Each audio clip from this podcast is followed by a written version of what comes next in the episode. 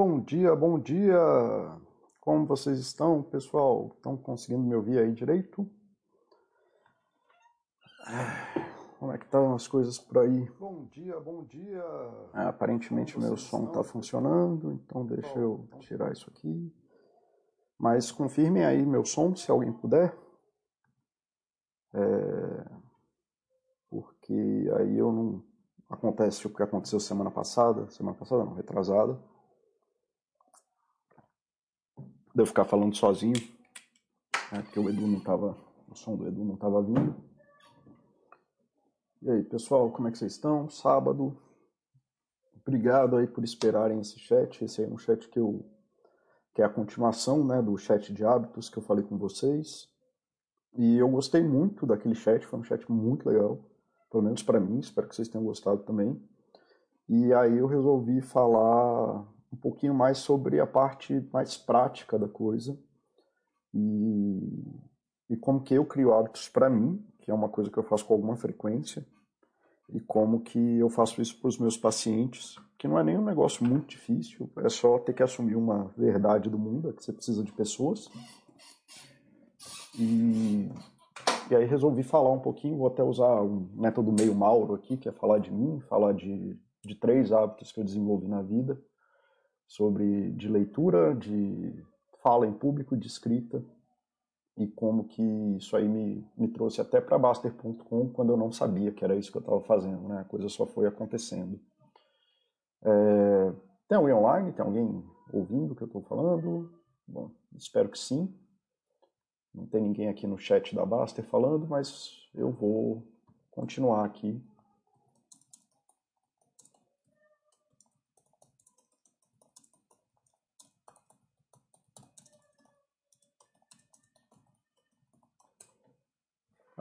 Então eu vou falando, espero que eu não esteja falando sozinho, mas só para ter certeza aqui, né? Deixa eu ver. Não, aparentemente meu som está saindo. Então vamos lá.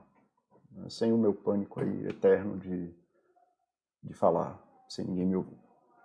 Tá, galera, então vamos lá. Como criar hábitos, né? E criar hábito, o, tem um, eu falei muito isso na, no chat passado, que o pessoal tem uma visão distorcida de hábito, um de que hábitos são bons por natureza e que eles deveriam ser coisas boas e não são, né? As definições boas são aquelas que não têm qualidade, elas são só o que elas são, e as qualidades se dão pelo efeito que você tem no mundo.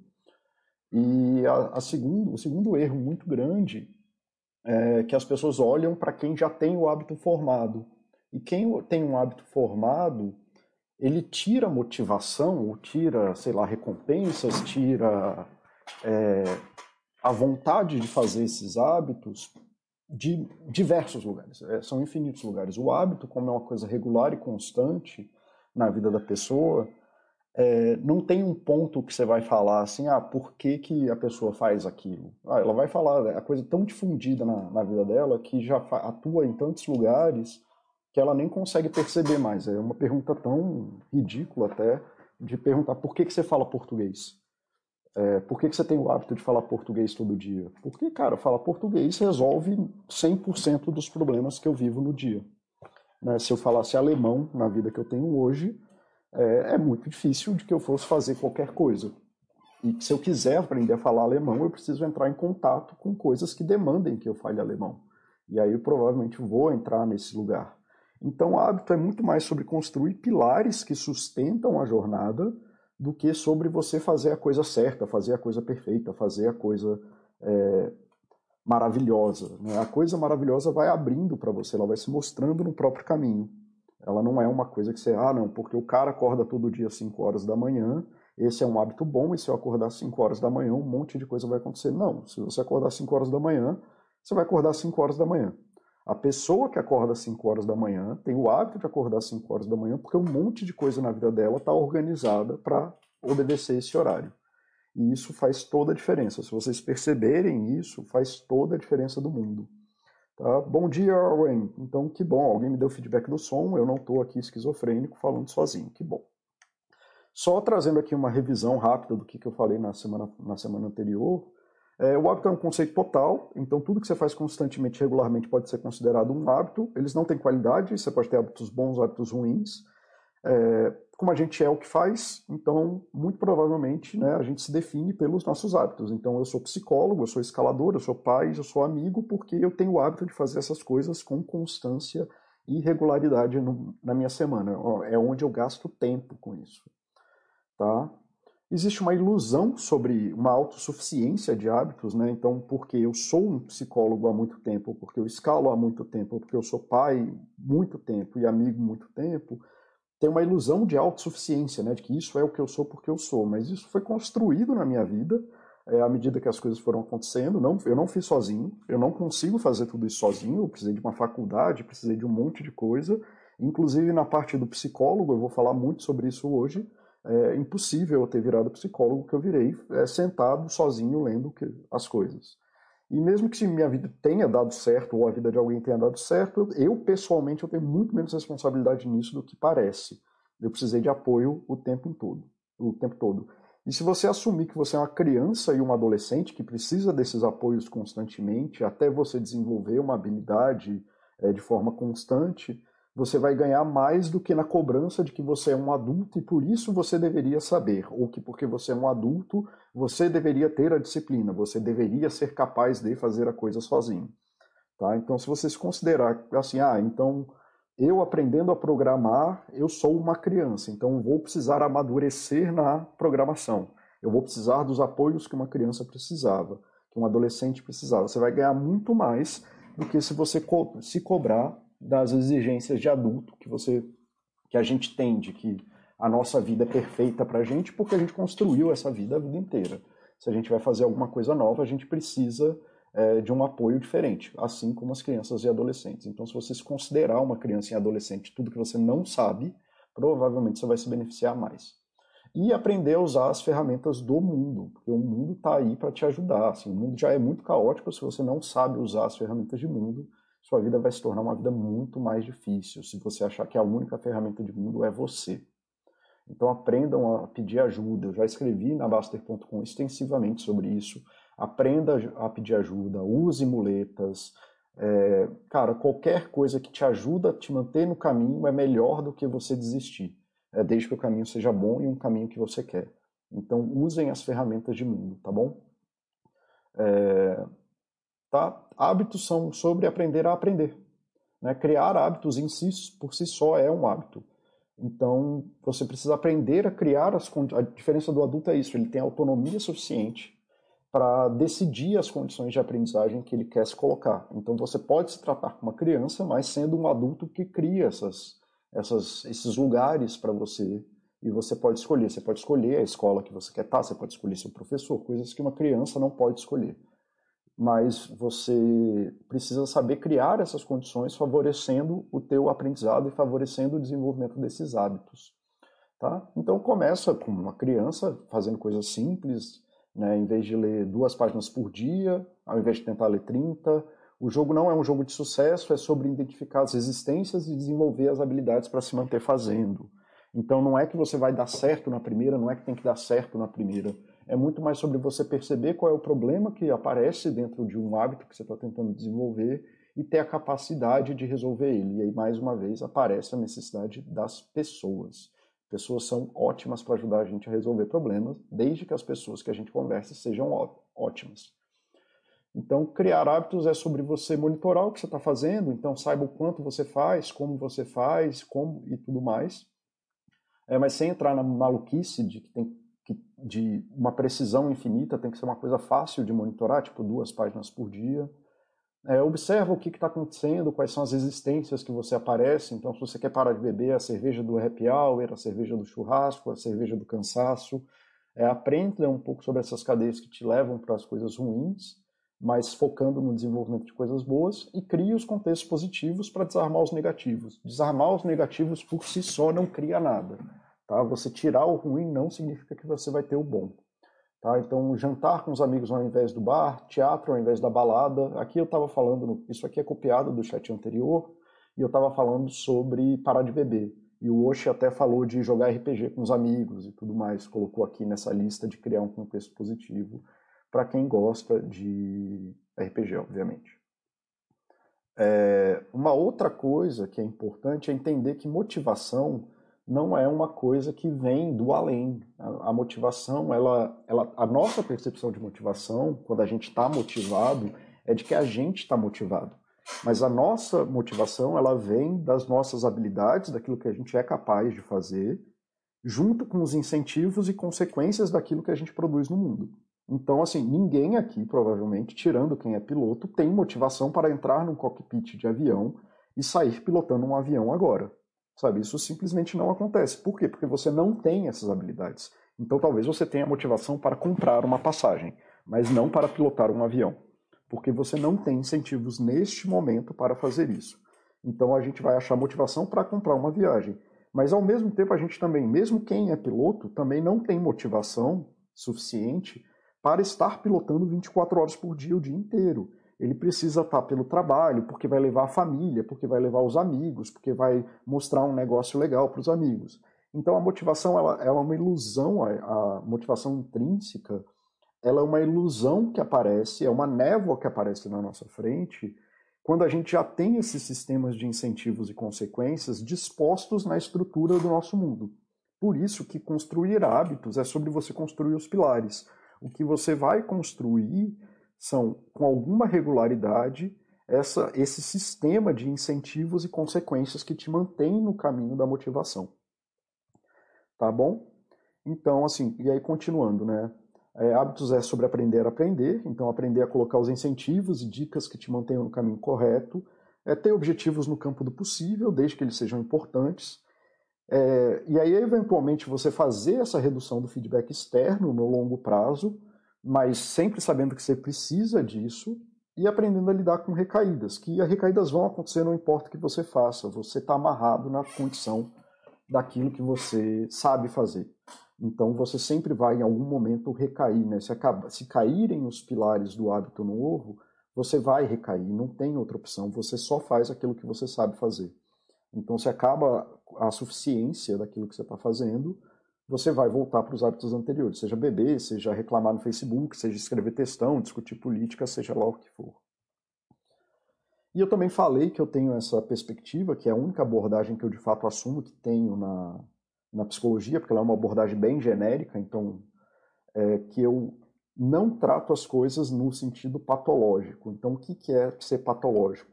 eu não foco na eliminação das coisas, eu não me concentro nos problemas descritos, eu não fico identificando sintomas dos problemas para fazer um diagnóstico mega preciso e eu não trato a redução de sintomas, tá?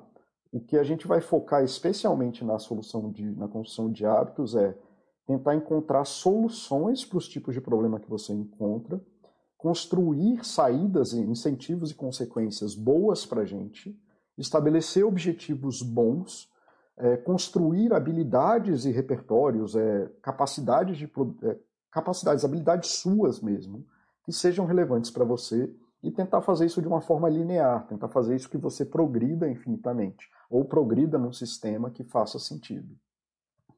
Tá?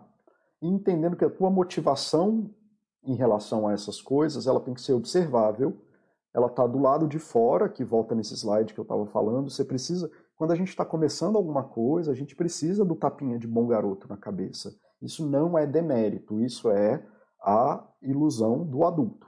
Tá? De que porque eu sou um adulto eu deveria ser capaz. Isso é ilusão, nunca vi ninguém fazer isso. Tá? Só os autodidatas, mas os autodidatas, que nem eu já falei, eles são muito mais capazes de fazer as coisas porque eles sabem pedir ajuda. E eles sabem fazer essas coisas já de um jeito ou de outro, eles sabem se botar no caminho certo. Focar nos objetivos maiores para depois e focar nos menores primeiro. Focar em coisas que você queira de fato fazer, manter a coisa linear, é, favorecer as atividades de preferência e o desenvolvimento de habilidades. Tá? Motivação, isso é o que constitui uma boa motivação. Não é um negócio que você vai acordar de manhã e falar agora eu estou motivado, não é uma coisa que você vai construir e não, eu tenho que estar motivado porque eu tenho que estar motivado. São coisas, é um conjunto de coisas que acontecem na tua vida que gera essa ilusão de que você consegue fazer alguma coisa, porque você quer, mas na verdade ela está amarrada no contexto da tua vida. Tá? Você nunca vai ter motivação para bater asas, porque o seu biológico não tem asas, ponto. Então você não vai ter motivação para bater asas. Isso é uma coisa que não vai acontecer nunca na sua vida. Né? É o, o ser biopsicossocial que eu sempre falo. Você está amarrado numa biologia. É, você vai ter motivação para fazer as coisas que você aprendeu dentro das suas habilidades, que nem eu falei no exemplo do ser piloto de avião. Você não vai ter a motivação para pilotar um avião agora, neste minuto, é, porque você não sabe fazer isso. E isso também, a motivação também não vai aparecer se você não tiver um social que sustente isso. Então esses três precisam estar alinhados em algum grau. Tá? Agora que eu já fiz a revisão, ah, uma coisa que eu queria, um tópico que tem muita intersecção com hábitos é o de resiliência, porque você precisa ser resiliente para seguir um hábito.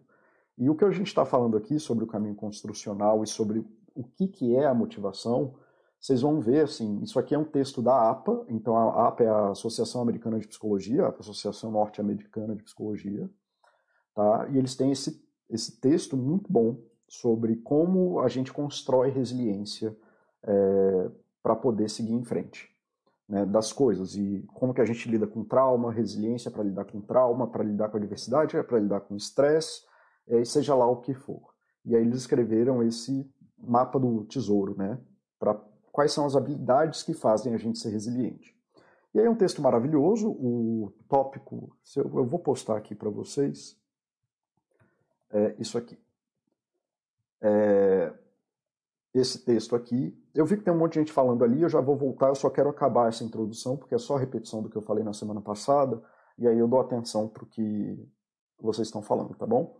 Aí ele fala o que é resiliência, o que eu já concordo, tá? Eu já li esse texto, eu conheço as definições, não, eu concordo com o que está escrito aqui e assino embaixo.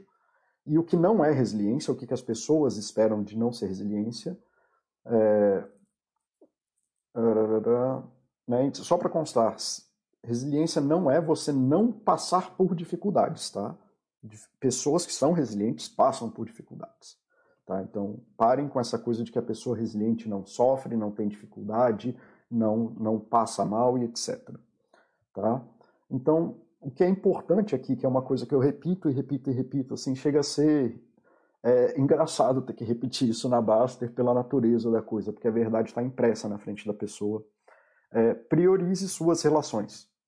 Priorize suas relações. É a primeira coisa, quando ele vai falar assim, qual é o roadmap, né? qual é o mapa do tesouro para você ser resiliente, priorize suas relações e entre num grupo, que volta lá na autossuficiência, na ilusão da autossuficiência do adulto. De que o adulto acha que ele deveria saber tudo a qualquer preço, a qualquer hora. É, isso é uma loucura. Tá? É a primeira coisa que está no roadmap aqui. E é ridículo eu ter que falar isso na Baster, porque, bom, a Baster é uma, é uma rede social, é um grupo de apoio que prioriza relações saudáveis dentro dos temas que são interesse na Baster, entre eles saúde, qualidade de vida e investimentos, e, e mostra, né, a própria Baster é um sistema que é desenhado para priorizar e para dar atenção nisso do quanto que é difícil fazer sozinho e o tanto que é difícil você é, assumir e, e, fazer a coisa se você não tiver um caminho e pessoas que estejam te, apoio, te apoiando no caminho. Então, assim, parem com a ilusão, porque, assim, estando você na Baster, pagando pela Baster, entendendo a força que a Baster tem na sua vida, isso por si só já é argumento suficiente, já é evidência suficiente para você entender que você deveria buscar esse tipo de coisa em todos os aspectos da sua vida. Tá? Relações boas, relações que tenham empatia e que consigam entender o que você está falando, e grupos que consigam te apoiar nas suas atividades, tá? é, seja lá o que for, é, de investimento, de religiosa, nas suas atividades cívicas, de organização, etc, etc, etc. Tá? As outras eu vou passar aqui por, só porque o texto é muito bom, e aí vocês vão entender. É, take care of your body, né? cuide do seu corpo. O, o, o homem é um ser, o, o ser humano é um ser biopsicossocial, então se você destrói seu corpo, você não vai conseguir lidar com a parte psicossocial. É, pratique mindfulness. É, eu vou fazer um chat que eu já estou enrolando há muito tempo, mas porque tem muito chat para dar. É, então, assim, pratique mindfulness. O que, que ele está chamando de mindfulness? Journaling, que é escrever no diário. A gente tem o diário de humor na Baster justamente para apoiar isso. Yoga, atividades espirituais, como fazer o terço, rezar, meditação. Então, mindfulness não é, existe uma prática de mindfulness que eu pratico, por acaso, onde eu posso até falar sobre isso ou não, mas pratique essas coisas que você tem um tempo para pensar sobre você, um tempo onde você consiga ruminar, meditar e refletir sobre os aspectos da tua vida, positivos e negativos, de uma forma segura. É, evite as coisas que têm risco negativo expresso, então álcool, drogas, ficar vendo notícia de merda na TV, ficar vendo da Atena e etc. Isso faz mal, isso te mata, isso vai acabar com a tua vida. Tá? É, ajude os outros, seja proativo, tenha um objetivo e saiba se movimentar nele em qualquer circunstância. É, se exponha a situações em que você possa descobrir coisas interessantes sobre você. Não assuma que você é uma coisa pronta no mundo. Você precisa estar tá aberto à mudança, mudança é uma condição na vida, você passar mais, você brigar contra a mudança é muito mais desgastante do que você mudar nos sentidos que você quer. Por isso que é importante ter um objetivo, porque se você não controla para onde você vai, você vai para algum lugar. Talvez você não queira ir. É, mantenha as coisas em perspectiva, aceite a mudança, é, mantenha um aspecto positivo sobre a vida, mais ou menos o que, que você quer, e aprenda a aprender sobre o seu passado sem remoer ele. Tá? Então, assim, esse texto nem é tão o objetivo daqui, mas o texto é tão bom que eu resolvi falar sobre ele porque tem uma grande intersecção com a coisa de hábitos. Então, tá. Isso é a revisão da semana passada e deixa eu ver aqui o que o pessoal está falando e ver o que está rolando aqui. Bom dia, Discovery. Bom dia, Spolavori. Discovery, muito bom te ver aqui, cara. Obrigado. É, acho que é a primeira vez que você passa aqui, então, cara, bem-vindo, espero que seja tudo bem. Nico BR, como posso criar um hábito para atingir determinado objetivo se eu não tenho habilidade nata? Ser mais sociável para conquistar uma mulher? Uh, desenvolvendo, entendendo. Eu acho que, Nico, eu espero que você, depois desse chat, entenda melhor qual é o, o sistema que eu uso para fazer essas coisas, é, como que eu ajudo meus pacientes a fazer isso. Eu estou falando com o Baster sobre criar uma maratona de mudar um hábito. É, então é uma coisa assim que não precisa ser esse que você está falando, que é muito importante para você, mas sobre justamente desenvolver a habilidade de criar hábitos. Então pode ser uma coisa menor, e aí uma vez que você aprende o sistema fica mais fácil de você é, entender como você cria um hábito. É, ser mais sociável para conquistar uma mulher não é um hábito, tá? E se você fizer isso como hábito, eu provavelmente não recomendaria. É, um, eu escolheria um outro tema de qualquer forma. Seja como for, eu também já falei que eu vou, quero fazer um podcast, um WhatsApp daqui a uns 15 dias, mais ou menos, ou menos, enfim. Eu pedi ali e pedi para o pessoal marcar umas datas. É, tá tudo lá na Baster.com. A data preferencial, até onde eu vi, foi dia. Vamos ver como é que tá. Isso aqui. Então, onde que é isso mesmo? Indicações, enquete. Eu também sofro, galera. Eu também não sei achar nada na Baster. É... Enquetes, Paulo. Eu. Não. Não. Ah, enquetes, Batistuta, escolinha, pegadinhas. Era para ser enquetes mesmo. Paulo. WhatsApp mudança de hábitos. É, como o WhatsApp é uma coisa interativa por definição, é, eu preciso que pessoas venham, então esse aqui eu vou seguir, o horário que ganhar é o horário que eu vou fazer. Então, a priori, daqui a uns 15 dias eu vou fazer num domingo à tarde um WhatsApp onde eu vou tentar responder ao vivo aí com vocês, quem quiser pitaco, é, sobre como que vocês podem desenvolver os hábitos. Então, é, Nico, tá, eu acho que está aí a, o caminho que a gente pode falar sobre isso. É, Kenny, meu problema de, com os hábitos é manter a consistência. Muito provavelmente, querido, é, é a parte do social que está faltando e da parte de você entender a motivação como um incentivo externo, tá? Eu espero que eu vou falar sobre como que eu faço essas coisas e por que que eu faço e quais são as dificuldades que eu encontro. Também espero que você consiga é, passar por essa parte da consistência e com um pouquinho mais de habilidade daqui para frente. Tudo bem, Spolavori, valeu aí pela presença. Kenny, Nico, obrigado pelas perguntas. Vocês podem perguntar o que quiserem agora que eu já falei toda essa parte que era mais do anterior, eu vou tentar falar sobre isso do de como que eu criei alguns hábitos, né? O primeiro, isso aí acho que inclusive foi meu primeiro texto que eu, que eu escrevi, que eu publiquei em algum lugar, que é como eu gastava tempo desejando tempo. Então, o que acontecia? É, eu estava na faculdade, vivia reclamando para mim mesmo, para os meus amigos, da minha falta de tempo. Eu trabalhava, tinha faculdade, tinha filho, casamento, problemas de forma geral e tudo mais. E eu não conseguia estudar sobre as coisas que eu queria estudar. Eu não tenho tempo. Eu ficava tempo, tempo, tempo, tempo, tempo, tempo. Mas eu tinha tempo para reclamar, para escrever textão, para ficar escrevendo sobre como autores XYZ estavam errados, para ficar discutindo no Facebook, etc.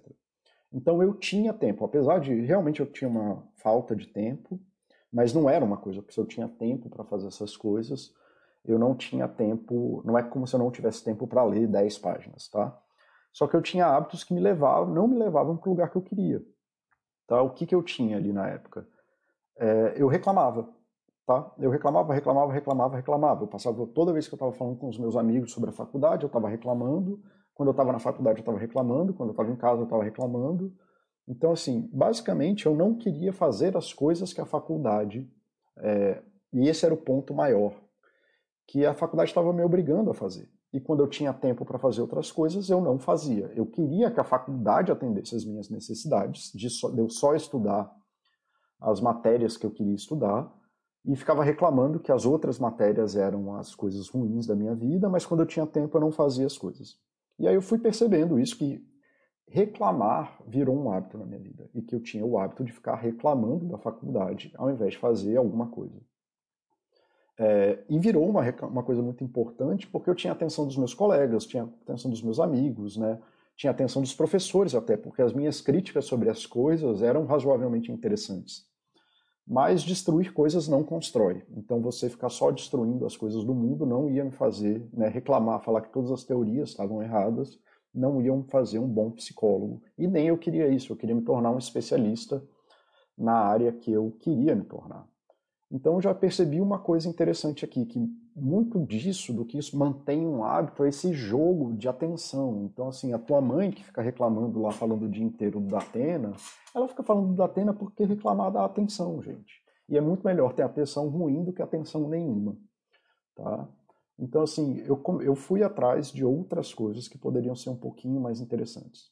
Uma coisa que é importante ressaltar é que o hábito de reclamar, ele provavelmente me ajudou muito no começo da faculdade, provavelmente ali até o segundo e terceiro ano, ele era uma coisa muito boa, porque problematizar, questionar e criticar no começo da faculdade é importante para o aluno para gerar discussões relevantes sobre a teoria.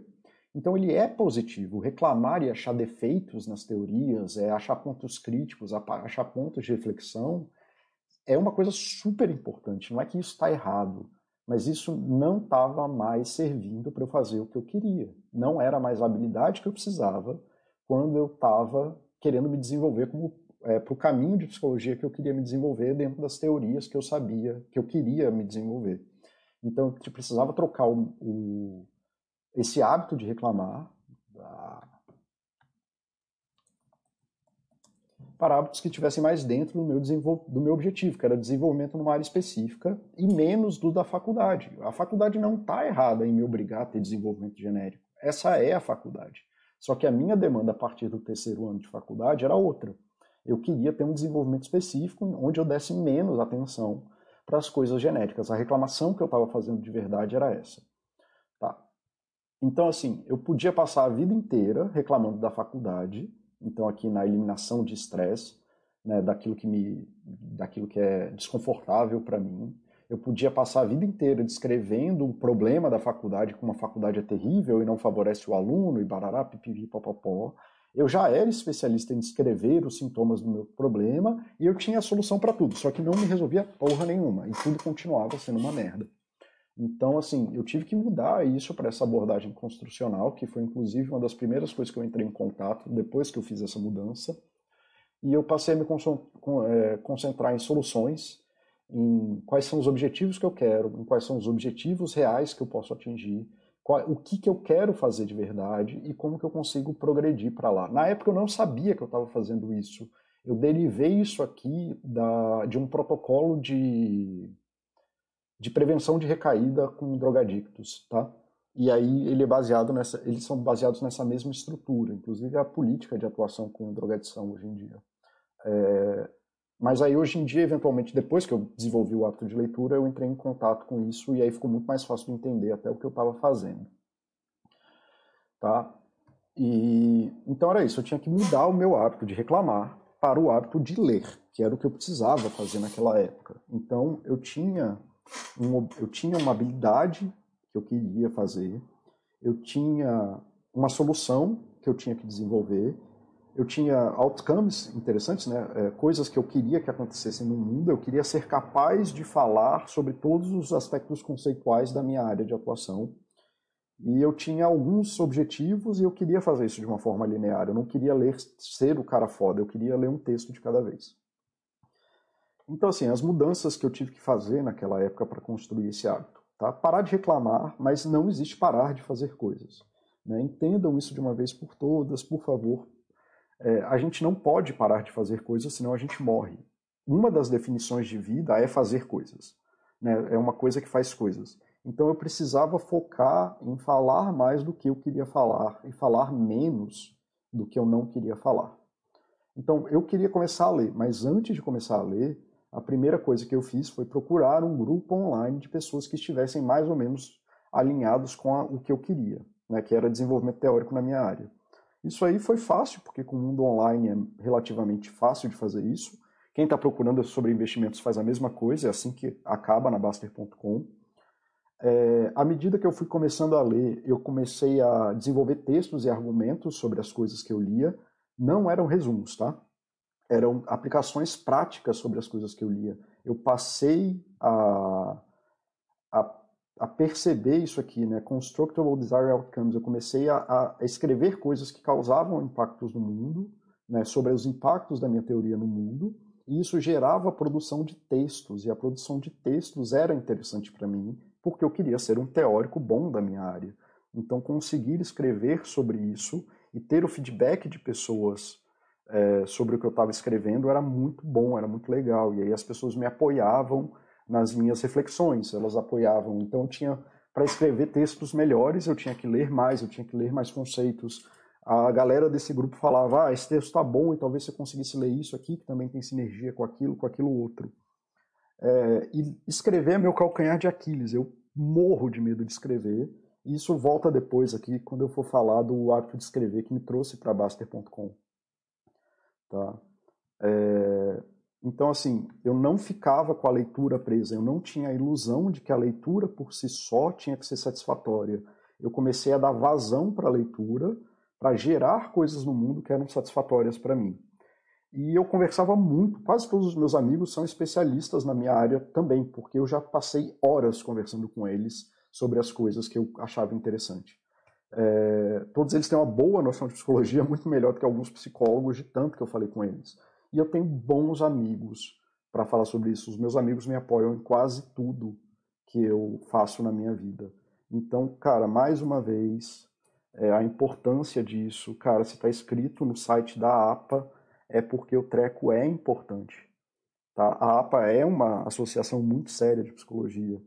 Foquem nas tuas relações, construam relações boas em que vocês possam dividir as coisas que vocês fazem, dividir os seus sentimentos, dividir as suas coisas. E juntem, se juntem a grupos que possam te apoiar nessa jornada. Isso é a primeira coisa que está no texto, não é à toa. Tá? É... Tudo bem. E então assim, então como que isso acabou acontecendo? O hábito de ler, né? Eu, eu só lia, porque como eu estava na faculdade, eu recebia os textos dos meus professores. E como eu só tinha os textos dos meus professores para ler, eu não tinha mais nada para ler, então eu só lia o que não me interessava. Eu tinha disponível em volta de mim só coisas que não me interessavam. É, então eu tive que tirar esses textos e eu passei a ler só o essencial para a faculdade e muito mais do que eu queria. E eu baixei tipo um catalhão de artigo, livro, capítulo, tudo mais e deixei sempre disponível para mim o que é uma coisa fantástica. Muitos pacientes falam para mim que eles queriam ler mais, mas nenhum deles carregam leitura com eles. Se você quer ler mais, a primeira coisa que você tem que fazer é carregar um livro com você 24 horas por dia. Pode ser Kindle, pode ser artigo, pode ser jornal, pode ser o que você quiser. Desculpa, pessoal.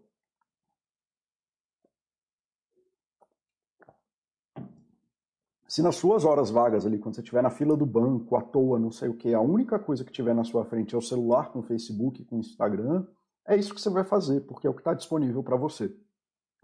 Tá? Então, se você não tiver disponibilidade da coisa que você quer fazer, essa coisa nunca vai acontecer.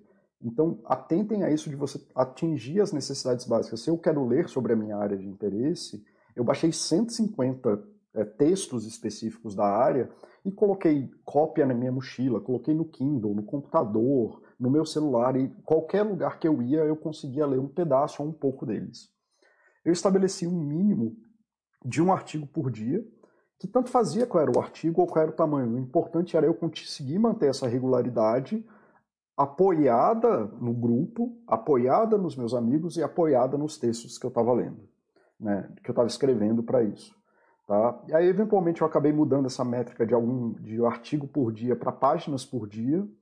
E aí, só com essa coisa de ter grupos que me mantinham em volta de mim, é, me cobrando de uma forma ou de outra, mais ou menos. Então, eu tinha incentivos e consequências. Eu tinha pessoas me incentivando, eu escrevia textos, eu era reconhecido como uma pessoa que estava escrevendo textos interessantes, ou com pessoas, professores legais que gostavam do que eu estava escrevendo e falavam, ah, posso pegar esse argumento que você fez e usar numa aula e não sei o que e tudo mais. Isso vai, vai aumentando a minha motivação. Isso foi aumentando a minha capacidade de agir no mundo. Um grande erro é as pessoas acharem que as atividades têm que ter fins nelas mesmas. Tá? Que, o que tem fim nela mesma é a sua vida. Ferramentas têm objetivos, ferramentas têm é, propósito, usem isso, tá? é, usem isso a seu favor. Se você tentar achar, não, eu tenho que pedalar porque pedalar é um fim em si mesmo, é muito provável que vocês não consigam se desenvolver. Usem grupos, usem amigos, usem a esposa, usem tudo o que vocês puderem. Qualquer muleta que te mantenha andando é uma muleta boa, porque o risco é parar de andar. E nada é pior do que parar de andar. Tá bom? É... Então, assim, Aí eu espero que fique um pouquinho mais fácil de entender o que ele está chamando de motivação aqui. Motivação é observável, então eu conseguia ver o progresso que eu tinha de ler um artigo por dia. Todo dia eu estava lá, é, entendendo o que eu estava fazendo. É extrínseco, né? é fora de você. Eu tinha o grupo, eu tinha os professores que liam os textos, e o grupo que lia os textos, e meus amigos que liam os textos, é, pessoas de clínicas e institutos de psicologia pediram para publicar meus textos à medida que eu fui escrevendo. Então, ela é extrínseca, ela vai acontecer fora de você. Comece com o pequeno, foca no pequeno antes de querer fazer a coisa grande. Eu queria falar sobre grandes temas de psicologia, mas eu comecei falando sobre os, que, os menores, as coisas mais simples, às vezes tentando resolver um problema de um argumento que podia ajudar um aluno. dentro de coisas que sejam de fato relevantes para você, façam de uma forma progressiva. Então eu lia um artigo depois lia dois, aí depois eu consegui fazer dois, três, quatro e concatenar os textos em mais de um artigo, com ideias mais complexas, né, em atividades de preferência. Assim. Então era importante para mim ser reconhecido na minha área, era importante para mim escrever bem na minha área, era importante para mim é, conseguir falar de vários temas, porque eu já queria trabalhar com temas complexos, então são temas muito específicos.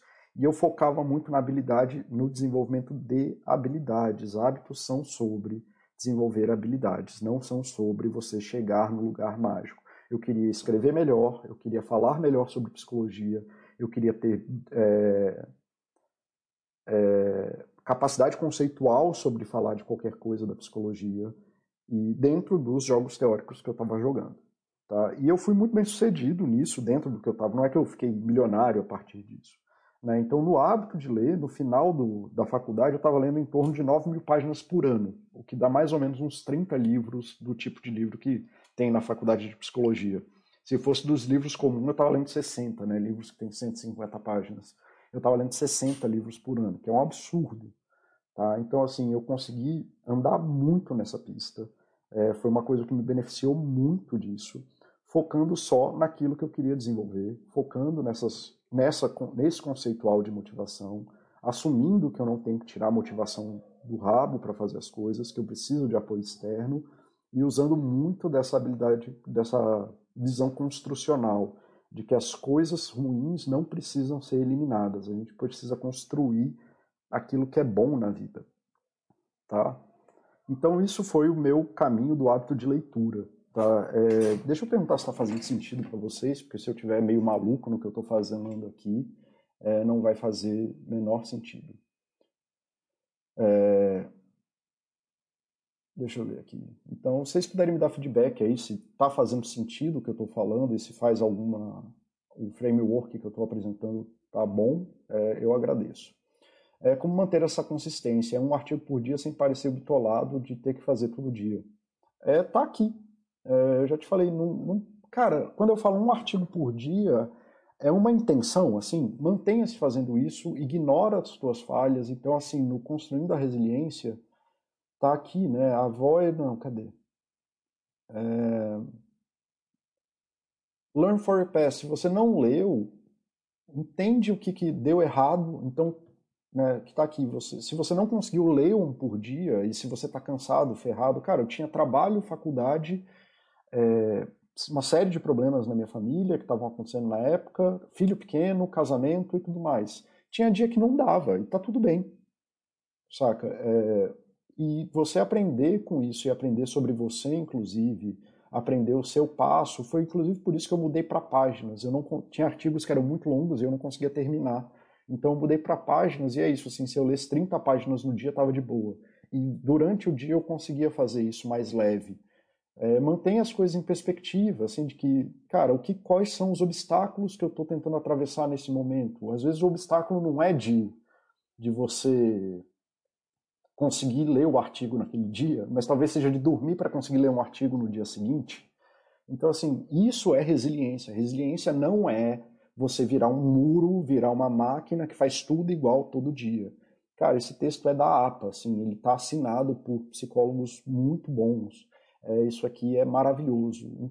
Vocês aprenderem isso sobre vocês é uma coisa muito importante. Tá? É,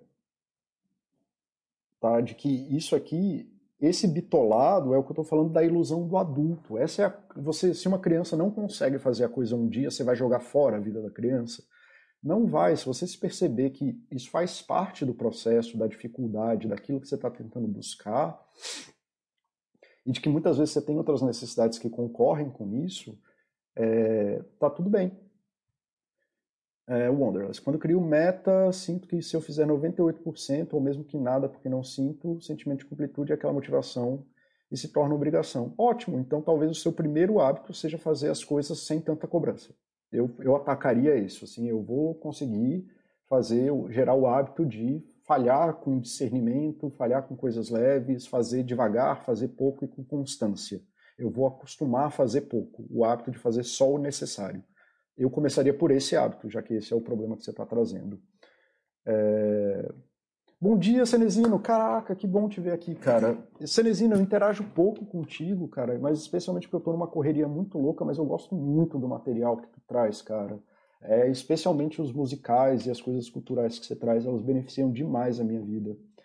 É, eu não estou aqui, bom te ver de novo, querido. Kenny, obrigado pelo feedback. Cenezino, obrigado pelo feedback. É, aqui é, faz sentido, vai ver a reprise completa. Ótimo, isso aí eu não acho, eu não tenho esperança que alguém vai entender é, absolutamente tudo que eu estou falando nesse, nesse momento. Tá, Wonderless. Cara, é, completando aqui a pergunta que você fez, e deixa eu voltar aqui nessa imagem. Quando você fala do eu falhei e aí entrou numa cobrança, você está de novo focando no problema. E essa perspectiva patológica da vida, de que a gente tem que resolver o ruim, ela é já um problema em si mesma. Dentro da perspectiva que eu estou trazendo, se você focar nas soluções, do tipo, hoje eu não consegui fazer 100%, hoje eu não consegui ler o artigo, hoje eu não consegui fazer isso, tudo bem. Qual foi o problema que eu tive hoje e o que, que eu faço amanhã para conseguir fazer a coisa? eu vou acordar mais cedo, eu vou dormir bem, eu não consegui ler porque eu tive uma semana muito merda, muito pesada e agora estou extremamente cansado. Então hoje eu vou dormir bem. Hábitos não são sobre você ser uma máquina perfeita. Hábitos são sobre você construir os pilares que te mantêm na estrada. É sobre isso. Um hábito não sustenta-se por si mesmo, não é atividade. É sobre os pilares, tá? É sobre você ter esses pilares que são bons o suficientes para te manterem na estrada. É... Tudo que não foi isso provavelmente está caindo aqui na ilusão dos adultos da autossuficiência. Não saber pedir ajuda, achar que o mundo tem que ser perfeito, que você tem que ser perfeito, que se as coisas derem errado você vai ser demitido, que você é autossuficiente, enfim, quase tudo que for isso vai cair nessa ilusão de que porque você é um adulto você é uma máquina perfeita, tá? A resposta está aqui, ó. Foque nas soluções e deixe os problemas de lado. Não consegui ler, ler hoje, o que, que eu posso fazer para ler amanhã? se você descobrir como faz isso, você tem muito mais chance de conseguir fazer isso no longo prazo. Tá bom? Deixa eu ver se isso. É, se isso resolve tua pergunta. Se isso você entendeu melhor, e é uma prática, tá? Wonder. Não, Wondlereis 406, tá? Sim, Sanezino, esse é o artigo sim, eu coloquei o link dele mais para cima aqui, eu acho, em algum lugar, coloquei, tá aqui no, logo abaixo da mensagem do Kenny. É, cara, eu sempre tento assistir o máximo possível. Eu adoro, eu gosto demais do teu conteúdo, cara. Obrigado mesmo né, por trazer essas coisas. Tu é um cara bem é, ímpar mesmo. Eu gosto muito das tuas perspectivas de vida. É, beleza. E aí eu saí da faculdade que traz a santa ansiedade. Agora vamos, deixa eu até colocar nesse modo aqui. Quando você sai da faculdade, especialmente sendo psicólogo, mas isso aqui eu acho que a pessoa, a galera consegue derivar para qualquer profissão todo mundo fica falando assim: ah, não, então você vai lá, atende uns pacientes com as suas habilidades clínicas. Lembra que desenvolver habilidades é parte importante da motivação para se manter num hábito? E o hábito é o próprio desenvolvimento dessas habilidades, então é importante as habilidades estarem aqui. Então você precisa de um lugar para acontecer as coisas, das habilidades que você precisa e dos outcomes que você quer, né? de quais são os objetivos que você quer. Aí fica todo mundo falando assim: ah, não, você arruma paciente, você tem as habilidades clínicas, você vai ganhar dinheiro. Você vai fazer atendimento de grupo, grupo temático, aí você faz com as suas habilidades de grupo que você desenvolveu na faculdade, você ganha dinheiro. Aí você dá palestra com as suas habilidades de ensino e ganha dinheiro. Você dá supervisão e habilidades de orientações de casos clínicos e ganha dinheiro. Isso é o que as pessoas falam de você e essa é a expectativa que a sociedade tem de você quando você se forma. Mas, na verdade, o que acontece é isso. Você tem habilidades clínicas, até tem quem queira dar dinheiro por isso, mas você não sabe arrumar paciente, você não sabe arrumar grupos temáticos, nem tem as habilidades de falar em grupo, mas até tem quem queira pagar. Você até faz palestras, porque você passou a faculdade inteira apresentando o trabalho. Né? Você tem palestras e espaços para dar palestra, mas você não sabe fazer palestras de verdade para o público geral e também não sabe como cobrar disso, e as pessoas em geral não sabem cobrar, não querem pagar é, você nem sabe da supervisão, você mal entende o que você está fazendo e você não consegue tirar dinheiro disso. E aí o que aparece como habilidade de, ver, de verdade é eu vou entrar num mestrado, porque aí eu estudo, já que eu passei cinco anos estudando, aí eu ganho apoio social e algum dinheiro, ou vou fazer concurso, aqui em Brasília isso é quase que a norma, porque aí eu consigo estudar e fico com apoio social e as pessoas param de me encher o saco sobre isso aqui que eu não estou fazendo. E aí todo mundo pode falar um monte que quiser. Paciente não quer pagar, porque aí os grupos não entendem, porque as pessoas não querem pagar por palestra. Então, assim, esses são os problemas. Os problemas nesse mapa que eu fiz quando eu formei, ele salvou minha vida. Um mapa desse tamanho salvou minha vida. Porque eu entendi o que, que eu precisava fazer e quais eram os problemas que eu tinha e como que eu tinha que solucionar eles.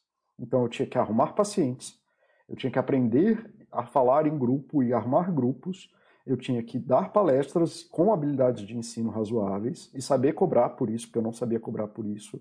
E esse aqui eu nem foquei porque era completamente fora da minha alçada, até porque eu sou uma pessoa. Eu não sou exatamente o que alguém diria que é uma pessoa social. Apesar de eu ter habilidades sociais, as pessoas não diriam isso de mim. Então eu nem foquei nisso porque estava muito fora da minha capacidade na época. Tá?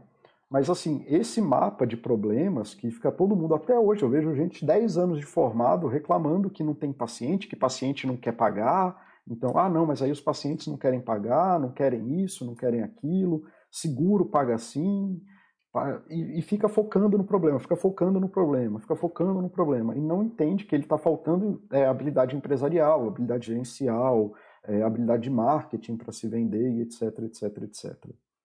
Deixa eu ver se alguém está tá conseguindo acompanhar.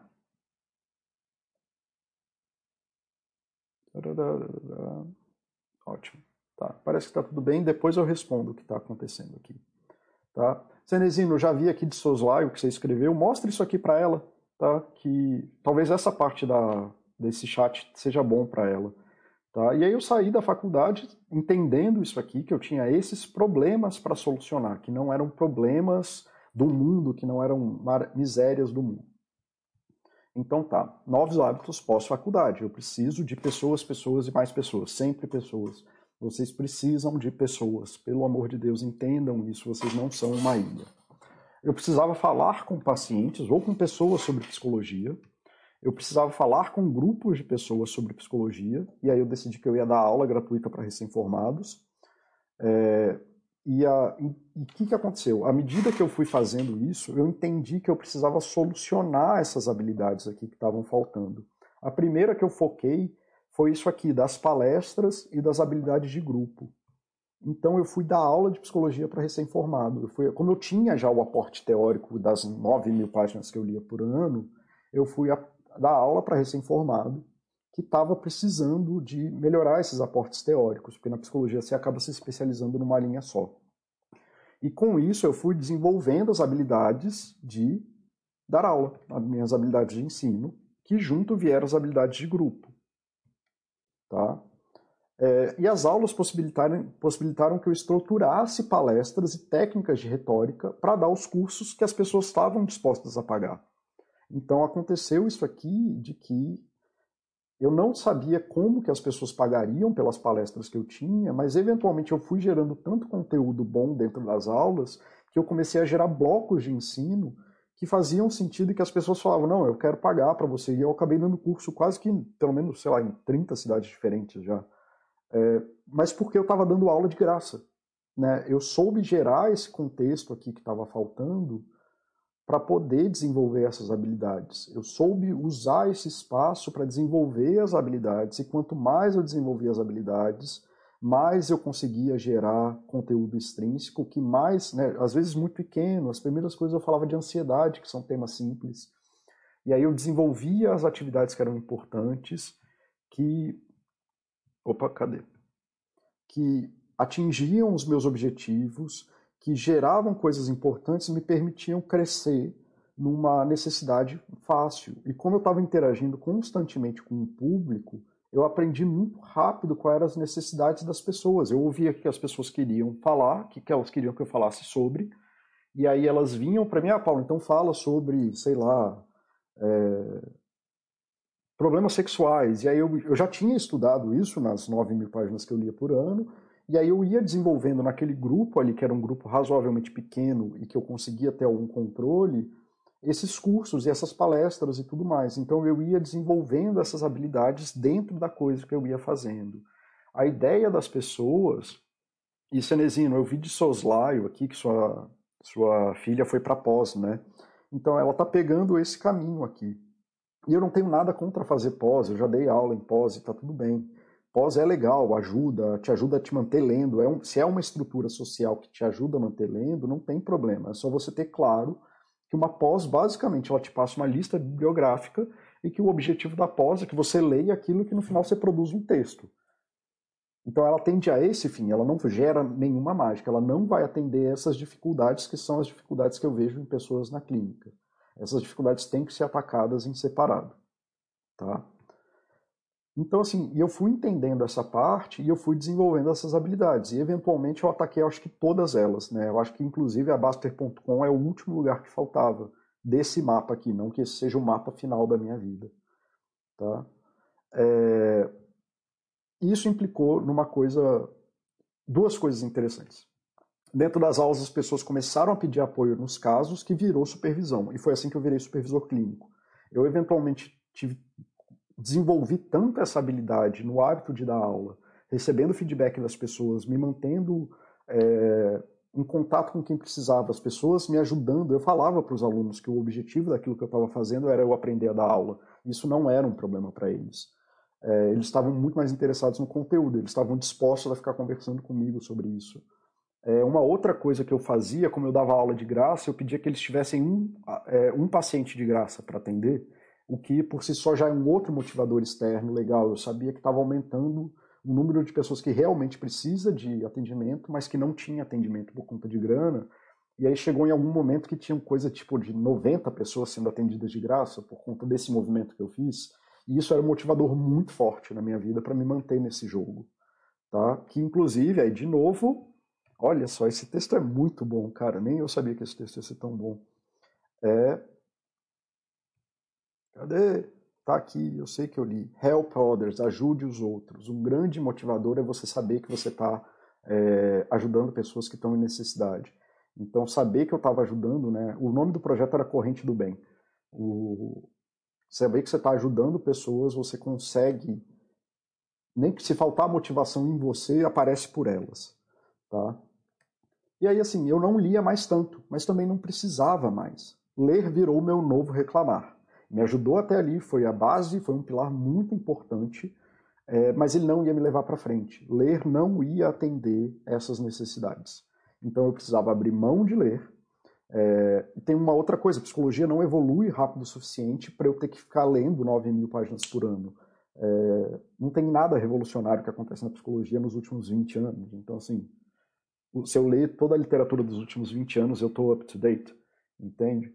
Tem coisas finesses de coisas assim aqui e ali, mas essas eu consigo ler no ritmo que elas saem, tá? Não é que eu parei de ler. Eu ainda leio bastante, provavelmente mais do que a média brasileira, é, mas não acompanho mais isso. Isso virou um hábito, assim, isso já está tão disposto na minha vida que só flui.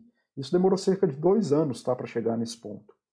O que eu precisava agora era ter o hábito de falar com, sobre as atividades clínicas de psicologia com as pessoas certas, que eram os psicólogos. E aí é isso, eu fui gerar esse campo de dar aula de graça ah, Paulo, mas você deu aula de graça e aí não te pagaram.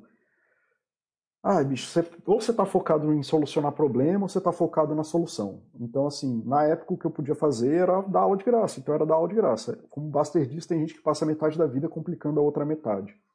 Eu talvez pudesse ter sido pago, mas eu nunca ia conseguir fazer. Naquele momento ninguém ia me pagar semanalmente para eu dar as aulas que eu estava dando.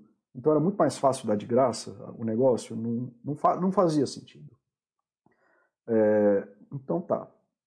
Então, assim, vocês entendem que. Eu, isso é uma pergunta bem clara. Assim, vocês entendem que eu fiz o mesmo sistema que eu fiz com leitura, eu fiz com isso, só que em outro lugar. Eu fui atrás de grupos, eu fui atrás de. Eu consegui mapear quais eram habilidades que eu precisava, que era dar aula é, e gerar conteúdo sobre as aulas. Então eu tinha esses outcomes muito claros, eu tinha uma atividade muito clara que eu queria desenvolver, e eu fui achar lugares no mundo onde eu pudesse desenvolver isso. E aí você ser capaz de achar esses lugares no mundo é o que determina sua, seu sucesso é, na criação de um hábito. Fazer sozinho, fechado dentro da sua casa, sem falar com ninguém, é o sucesso do fracasso. Vai dar errado. Eu tenho toda a experiência do mundo com isso. Né? Eu, esse é o meu trabalho, eu faço isso todo dia.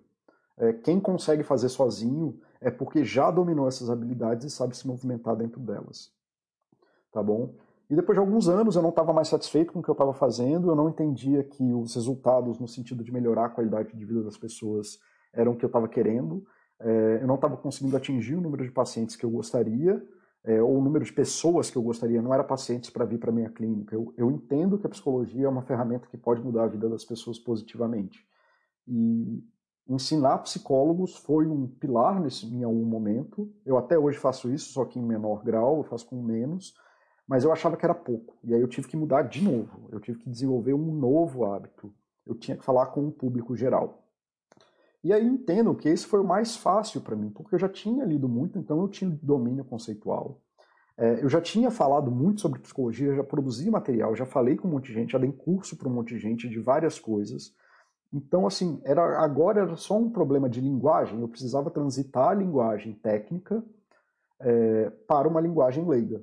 Tá? Então, assim, eu já sabia o que. E esse sistema de criar essas coisas estava muito mais fácil, porque eu já faço isso não só nesse caminho, mas eu fiz isso, eu faço isso a minha vida inteira com tudo. Eu comecei a escalar fazendo isso, eu leio fazendo isso, eu toco violão fazendo isso. Quase tudo que eu faço está regado nesse tipo de sistema, porque é o sistema que funciona. Ah, mas não funciona para mim. Sim, todo mundo fala que esporte, todo mundo que é obeso também fala que é, esporte não funciona para eles. Funciona. É, tem que aprender a fazer, é diferente. É, aí você tem que estar disposto a aprender as coisas. É, mas então, falar linguagem técnica não funciona para pessoas leigas. E eu tinha que fazer um, de uma outra forma. E eu fiz isso com o outcome, né? O objetivo que eu queria era escrever um livro. Só que tem um problema muito sério. Escrever é meu calcanhar de Aquiles. É meu último recurso de comunicação. Eu odeio escrever, eu escrevo mal, eu tenho pavor de escrever desde que eu sou criança. Não que eu não escreva. Todo mundo aqui sabe que eu escrevo. Mas é uma coisa muito difícil para mim. É muito difícil para mim. Tá? E aí, de novo, pessoas, pessoas e mais pessoas. Eu demorei um pouco dessa vez porque eu estava procurando um lugar que tivesse um número de pessoas é, leigas que pudessem me dar feedback sobre o que eu estou escrevendo. Eu já tinha feedback sobre o meu material técnico, eu já tinha feedback sobre as minhas produções de aula, eu já tinha psicólogos que fizessem isso. Eu não tinha nem capacidade de impressão né, de quantas pessoas estão lendo para receber feedback se eu escrevesse textos leigos. É, eu não era e eu demorei um pouco para achar isso. E aí demorou mais ou menos uns três meses. Eu já estava na Baster.com e demorou até uns três meses para eu entender que a Baster seria um bom lugar para isso. Eu já conhecia, já usava, mas não com esse viés. E por coisas minhas, eu me recuso a participar de grupos que têm algumas filosofias específicas. Então, eu sou contra a produtividade extremada, eu sou contra é, a galera que não entende perspectiva de saúde, eu acho que saúde é você é, botar a pessoa para morrer, etc, etc, etc. É, e a, a, perspectiva do Baster me interessou muito, eu comecei a ver como que ele respondia algumas coisas e comecei a participar mais da Baster. Então a Baster serviu aí, assim como o grupo lá atrás da, que tinha interesse em ter as discussões teóricas, assim como os alunos que tinham interesse em, em, em, receber um pouquinho mais de teoria mais fina do que eles recebiam na faculdade, porque a faculdade não especializava ninguém e eu estava fazendo isso de graça, a Baster serviu aí de um lugar, né, de uma incubadora onde eu podia escrever, e na, na época era anônimo, na época eu ainda era um site, é, de uma forma que eu conseguisse é, gerar essa cadência recebendo a pancada. Os primeiros textos foram o caos. Era, tipo assim, não só na qualidade do texto, que era horrível, meu Deus do céu, como era ruim, como eu tinha ataques de ansiedade para cima e para baixo, né? um, meses depois o Osho até me falou isso, né? Parecia que você falava para dentro. E, cara, eu não tinha ideia do que eu estava fazendo. Eu tô falando sério, escrever meu calcanhar de Aquiles é das coisas mais difíceis que eu tenho para fazer. Os textos eram uma merda. É, e ainda assim, como tinha essa condição de que eu sabia que eu estava alinhado com a perspectiva de saúde que o site gostava, por mais que eu não conseguisse expressar ela, é, e que tinha um público, eu sabia que eu ia receber crítica, é, eu queria isso porque eu sabia que eu não estou pronto para isso. Eu sabia, eu sei que eu escrevo mal e eu sei que eu não sou perfeito nisso e eu não acho que a coisa vai acontecer de um dia para o outro. Então eu aceitei todas as minhas limitações naquele momento e eu escrevi o texto. O texto era uma bosta, era uma merda. Ele chovia crítica, falavam que eu parecia coach, falava que eu era maluco, sei lá. Quase ninguém respondia. Quando respondia era cacetada. E eu, eu pedia feedback para os poucos que respondiam e eu ainda recebia que afetados não evoluem, como se o meu pedido de feedback é, fosse eu sendo afetado. E eu, e eu respondia de novo e falava: olha, eu estou tentando transitar da linguagem técnica para a linguagem leiga, é muito difícil, então, assim, se você puder me dar qualquer feedback, eu aceito. E, cara, é, eventualmente ali pelo terceiro, quarto texto, alguma santa alma, o Osh, inclusive, cara, Osh, obrigado demais. Tu foi um cara que entendeu o pedido que eu estava fazendo e tu sempre me deu feedback nisso. Você sempre, você entendeu qual era a missão que eu estava trazendo para mim. Tu foi um apoio externo desses muito forte. Então, muito obrigado, cara. Você entendeu muito rápido o que eu estava fazendo e me apoiou muito. É, e outras pessoas também começaram a conversar comigo sobre os textos, sobre a qualidade do texto, sobre o que, que eu queria dizer. E eu fui entendendo melhor. Aí, de novo, eu fui desenvolvendo as habilidades que eu queria, eu fui percebendo que isso afetava uma motivação extrínseca para mim muito forte, isso afetava a vida das pessoas, as pessoas estavam falando, ah, isso é interessante, eu acho que na minha vida isso seria assim. Era observável, eu conseguia ver o impacto que eu estava fazendo no mundo. Esse foi um que eu não consegui fazer essa coisa do maior depois e o melhor antes. Eu comecei com. Eu estava falando de temas mega complexos, demorou um pouco até eu aceitar que eu tinha que falar de temas mais simples é, pra, justamente para eu poder desenvolver as linguagens, eram de coisas. Então foi linear, assim, apesar de eu ter que ter regredido, foi linear. Eu voltei a fazer dos temas mais simples depois. Sempre focando na solução. Então, quando a galera vinha dando cacetada, eu só falava assim. Eu tinha essa frase pronta que eu copiava e colava. Eu, eu queria feedback, eu queria feedback, eu queria feedback.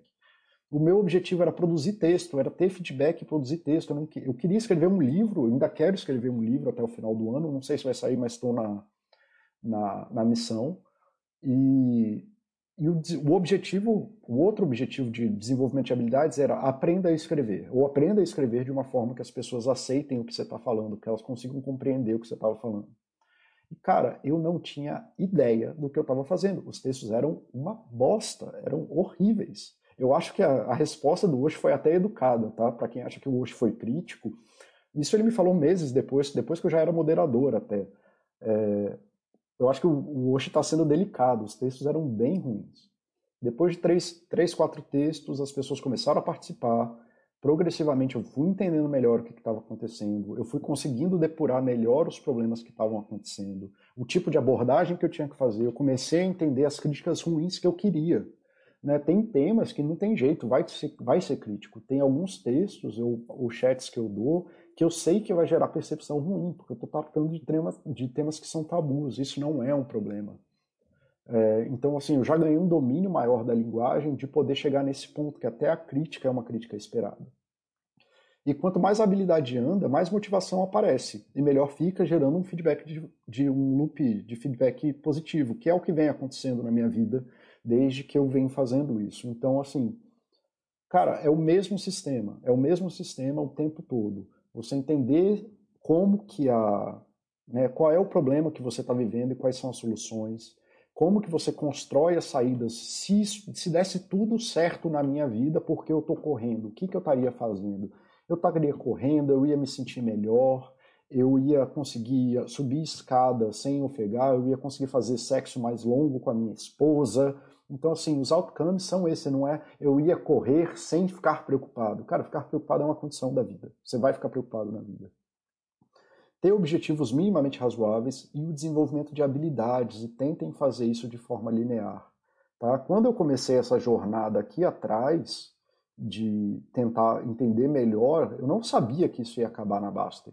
As coisas foram sendo construídas de uma forma linear que nem eu sabia o que era. Tá? À medida que eu ia avançando em cima de um problema, eu ia conseguindo atacar os problemas maiores. Então é isso, começa com o menor e vai atacando o maior. Entendam, por favor, motivação não é uma coisa só. Você não vai acordar de manhã se sentindo motivado para uma coisa que você não entende. Eu não sabia escrever textos para o público leigo. E não é que hoje eu escrevo textos maravilhosos, mas eles são muito melhores do que quando eu comecei. Talvez eu até tenha uma chance de escrever um livro hoje com os textos que eu estou fazendo. Porque antes era terrível, eu não sabia o que eu estava fazendo, mas o único jeito de aprender a escrever é escrevendo. Você fazendo isso de uma forma devagar, buscando feedback, tendo ou conseguindo observar, você vai ter mais motivação. Você percebendo o desenvolvimento de habilidades reais no mundo vai ser um ponto de motivação muito forte. Desenvolva habilidades que são importantes para você, dane-se o mundo. Se você quer aprender a fazer malabarismo, faz malabarismo. Você não precisa é, aprender a pilotar helicóptero. O mundo é limitado, o tempo é o tempo é a maior, é a coisa mais cara que você tem na sua vida. Cada segundo que passa é um segundo que não volta. Você não sabe quanto deles você tem, quantos segundos você tem de vida. Então gaste seu tempo desenvolvendo habilidades que sejam importantes para você ou para as coisas que estão em volta de você. É... Bom, o que eu tinha para falar do chat era isso. Eu sei que passou um pouquinho do horário, galera. Desculpa. É... Eu vou responder aqui as perguntas que eu tô que tiverem aqui e, e aí eu encerro. Então, vai, se quiserem perguntar mais alguma coisa, podem perguntar aí. É... essa que você falou, dormir para conseguir ler amanhã. É, eu gosto muito disso, cara. Eu gosto bastante. Isso aí foi uma coisa que eu demorei para aprender até por conta da neurodiversidade, é muito comum que o neurodiverso postergue sono para ter a recompensa de madrugada, né? Então esse foi um desafio bem grande na minha vida. Eventualmente eu ataquei o hábito de dormir bem, e hoje em dia ele está bem estabelecido. Foi um dos que mais demorou, inclusive, demorou quase três anos para eu estabilizar ele. É, mas tá junto dessas coisas aí. É, Nico, Paulo, eu uso apps de organização de tempo, ajudariam melhor nos hábitos? Cara, eles servem, eles estão aqui na, na palestra, esses apps eles têm a mesma função que isso aqui, cadê? Tá? Cadê? Aqui. Um app de organização vai ter a mesma função que eu ter os 150 artigos baixados. Eles vão indicar o caminho, mas eles não são suficientes. Você tem que entender que isso é uma ferramenta. Assim como eu ter disponível é, os 150 artigos era uma ferramenta, mas ele não é a coisa em si. Se você só, ah, não, eu vou colocar tudo na lista e dane-se. Mas se você não gerar esses sistemas aqui, né, de você solucionar problemas, construir, ter claro para você o que, que você quer, ter objetivos claros e focar nas habilidades e de uma forma progressiva, entender qual parte da tua motivação você está atacando naquele momento, a lista por si só não produz nada, tá? É... Então, assim, sim, eles ajudam, mas eles ajudam como, sei lá, um indicador do vento, sabe? Assim, ah, o vento está naquela direção, você devia ir para lá. É, mas eles não são uma coisa, não confunda fazer uma lista com executar a ação. É, terminou psicologia, está insegura, é totalmente o momento dela, está fazendo uma pós em Gestalt, isso mesmo. É, eu acho que ela pode se beneficiar disso. Tá? É, Otiniel, é, sim, é, eu, isso é uma coisa que eu tenho muito contato. Eu faço consultoria hoje em dia com recém-formados para ajudar eles a engrenar na, farma, na farmácia na psicologia clínica e é bem desse jeito mesmo. Eu sim, eu tenho essa perspectiva que eu não recomendo que atende por plano. Se você quiser me mandar uma mensagem para eu bater um papo com a tua esposa sobre isso, eu tenho algumas palestras que eu dou ou algumas consultorias que eu faço sobre isso. É, mostrando porque que um você não deve atender para a clínica por plano, nem para a clínica dos outros. É, se quiser, me manda uma mensagem e a gente acha um jeito e eu converso com ela, tá? Vou ler também. Essa é minha startup, estou nessa jornada com ela. É, massa, Cinezino. Blastoid, chat muito bom. É, eu sei disso, tarará. Habilitar tecnicamente as faculdades ensinam, mas não. Opa, perdi aqui. Habilitar tec... tecnicamente as faculdades ensinam, mas nada sobre como ganhar dinheiro com a psicologia. E até como tabu na área. Cenezino, também, se ela quiser bater um papo comigo, eu faço essa consultoria de psicologia de para a galera que está começando, para explicar algumas coisas do que, do que eu do que eu sei sobre isso. Se quiser bater um papo, manda uma mensagem a gente conversa sobre isso, tá bom? Eu tentei um projeto ano passado, deu errado por vários motivos, aí hoje eu estou focando de novo só em falar com o público geral. Mas é uma coisa que eu ainda faço só em menor frequência. Tá? É, obrigado, Alice, obrigado mesmo. Meus textos são ótimos. É, essa lacuna, é sim. É, eu tento atacar isso, falho miseravelmente. Um dia que eu tenha mais tempo, eu acho que eu vou conseguir, mas hoje em dia eu tenho falhado repetidamente mas o hábito me sustenta. Eu continuo ajudando as pessoas nessa parte do empreendedorismo, é, na psicologia, mas é uma coisa mais difícil do que parece, porque tem que aliar com a ética e com as boas práticas. Né? A, a pouca coisa que tem sobre isso acaba ficando no, na coisa do ganhar dinheiro. Né? Então vamos imprimir coisa, vamos fazer a fórmula de lançamento, vamos predar na dor do paciente, e eu sou terminantemente contra isso porque isso não faz parte nem da ética nem das boas práticas. Então eu não me alio, nem faço sentido, que é o que eu falei, é o, é o motivo que eu, que eu vim fazer essa, essa incubadora da minha escrita na Baster. Porque o Baster está alinhado com as coisas importantes da saúde, a ética dele em saúde é, é muito boa. Então tem essa coisa do empreendedorismo, mas tem que ser uma coisa ética, tem que ser uma coisa aliada com boas práticas, com bom senso, com é, uma perspectiva de saúde boa e tudo mais. E quando isso falha, eu vejo cada atrocidade que às vezes me dá até vergonha de ser psicólogo.